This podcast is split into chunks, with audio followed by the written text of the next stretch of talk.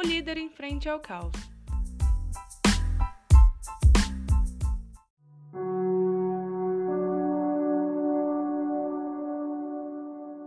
Oi, eu sou Beatriz Vitória.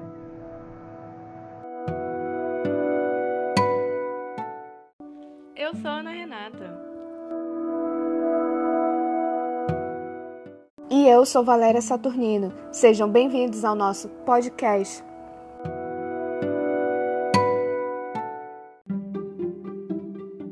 Qual o papel do líder no meio dos conflitos? O que o líder deve fazer diante de conflitos? Como todos reagem? Como fica o ambiente de trabalho? Qual a melhor maneira de resolução?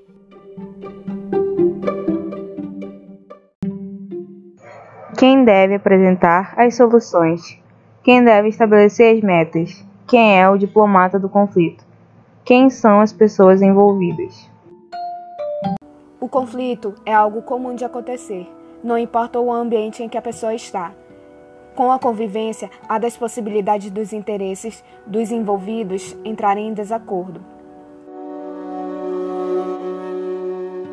O ambiente mais propício a conflitos é o ambiente de trabalho, devido às diferenças culturais, educacionais e de gerações. Se um conflito for mal resolvido ou ignorado, futuramente pode causar de pequenos a grandes conflitos. As consequências podem ser a desunião de todos ou parte dos integrantes.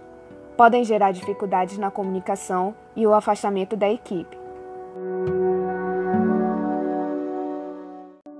Os problemas no local de trabalho podem ocorrer por motivos pessoais ou profissionais, podendo atingir os mesmos de maneira direta ou indireta, interferindo no trabalho da equipe ou de seus colaboradores.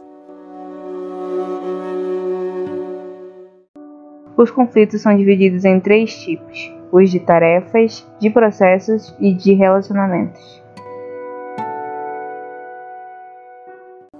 As de tarefas são relacionadas aos conteúdos e objetivos do trabalho. Os de relacionamentos são gerados pela dificuldade de convivência, e os de processo decorrem da maneira como é realizado o trabalho. Sempre o conflito traz coisas ruins. Por meio deles, pode-se levar vantagens e fazer a equipe crescer com seus erros.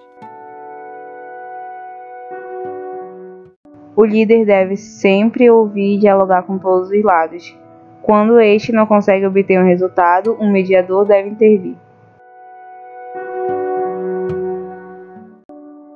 O líder ou mediador, nesse momento, deve ser neutro, imparcial, não demonstrar favoritismo nem preconceitos.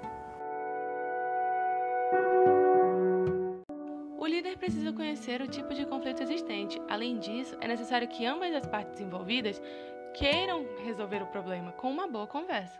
Um líder, no entanto, deve estar presente para convencer as partes e mostrar a elas os ganhos mútuos. Assim, a comunicação se torna importante para deixar claro a necessidade que todos têm na empresa e deixar o sentimento de utilidade em cada um.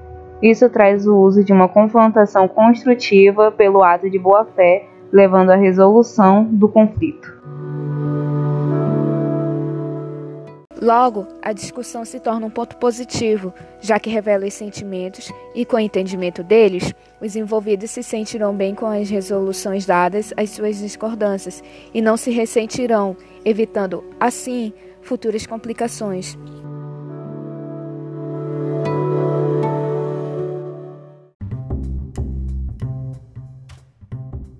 Obrigada por ouvir nosso podcast até aqui. Se você gostou, compartilhe com seus amigos e até a próxima.